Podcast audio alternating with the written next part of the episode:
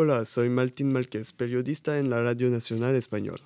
Nuestro tema, el clima y, las noticias falsas que le preocupan. Hola Álvaro Hernández, usted es un especialista del tema del clima. ¿Qué puede decirnos primero? Hola Martín, yo me siento honrado de estar aquí contigo. Soy climatólogo. Me enviarán al palo para ver del derretimiento del hielo. Y ahí fue cuando me di cuenta de que el mundo iba mal y que había que hacer algo para nuestro planeta. Pero cuando vi cómo los medios de comunicación hablaban de ello, pensé que era hora de tomar medidas y de mantener estas noticias falsas.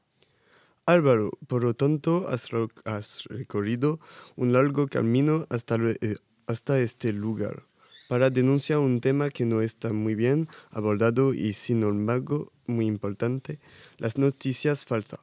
¿Qué quiso decir con eso?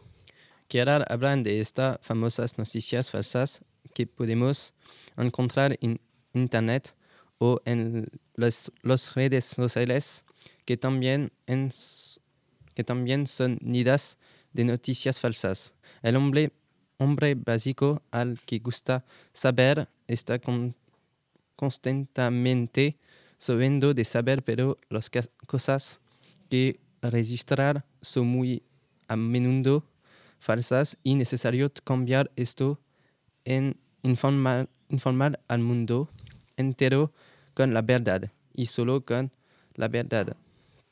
Por ejemplo, uh, he oído que los Yuyu uh, abandonar el Tratado de París sobre ecología, pero como los Yuyu se mar marcharán, uh, el planeta empeorará cada vez más no.